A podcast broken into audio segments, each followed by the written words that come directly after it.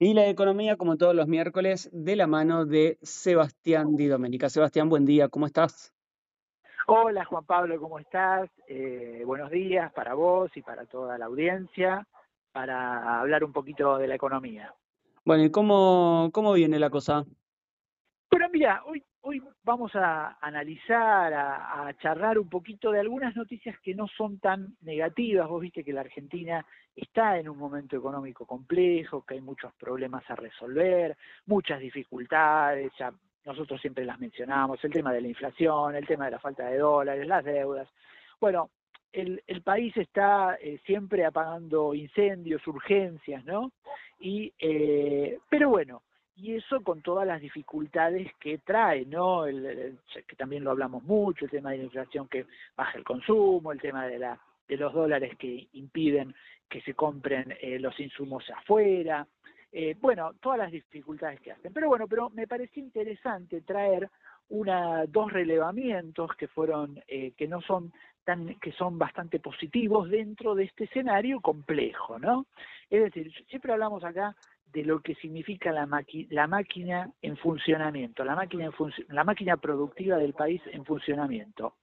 Y bueno, hay, una, hay unos datos, yo te decía, de consumo y de producción que son interesantes. Bueno, el que tiene que ver con la producción es el índice de producción PYME que lo publicó la CAME, la Cámara Argentina de la Mediana Empresa, y señaló que en el, del, del de enero a mayo de 2023 hubo un crecimiento de la economía de un 1.5%, ¿sí? Y después también señaló que en el mes de mayo el crecimiento fue del 0,3%.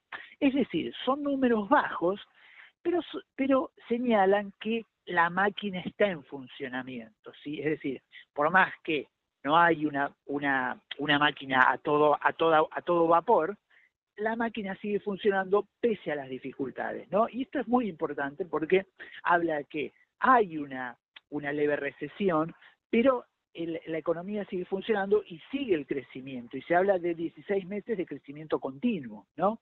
Que significa que el país, pese a las dificultades, sigue produciendo, sigue generando empleo, sigue generando consumo, etcétera. Es decir, son números bajos, pero dentro de este contexto tan difícil, son números medianamente optimistas, ¿sí?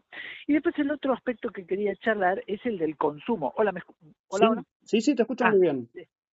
Eh, y el otro tema que quiero hablar es el del consumo, que también salió, este es un, son datos que surgieron del INDEC y que son las ventas en supermercados, las ventas en, en autoservicios mayoristas y las ventas en shoppings, ¿sí? También son datos que, eh, pese a, a, la situación compleja, son bastante optimistas. En las ventas en supermercados subieron un 3,4%, ¿sí?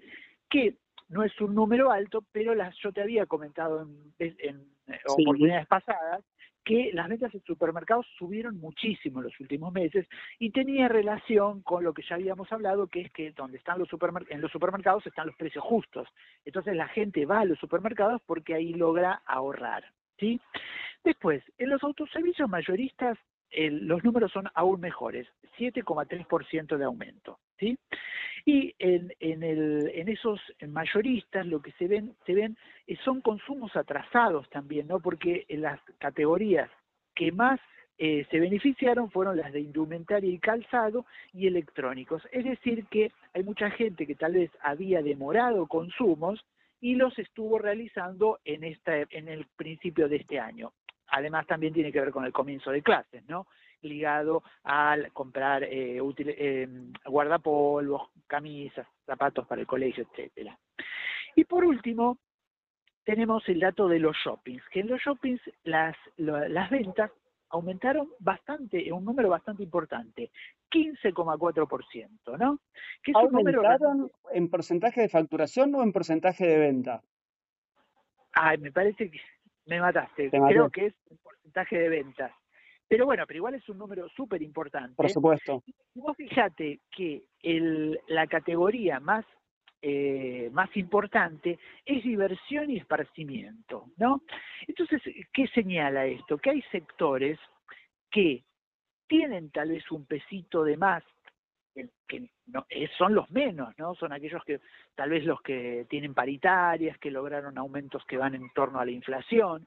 Entonces, y como está también difícil el tema de ahorrar o comprarse eh, bienes eh, durables, está muy caro eso, entonces dice, bueno, vamos a pasar un buen momento eh, de esparcimiento, vamos al cine, vamos a comer, es decir, habla de un consumo selectivo para pasar un buen momento, ¿no? Entonces, pinta un poco el escenario de la economía, es decir, hay números que son de un consumo que medianamente se mantiene, pese a las dificultades económicas, seguramente con sectores que lo pueden hacer, porque hay muchos sectores que están muy postergados y no tienen ese pesito además para ir a tomarse un, un, eh, un refresco en el shopping, ¿no?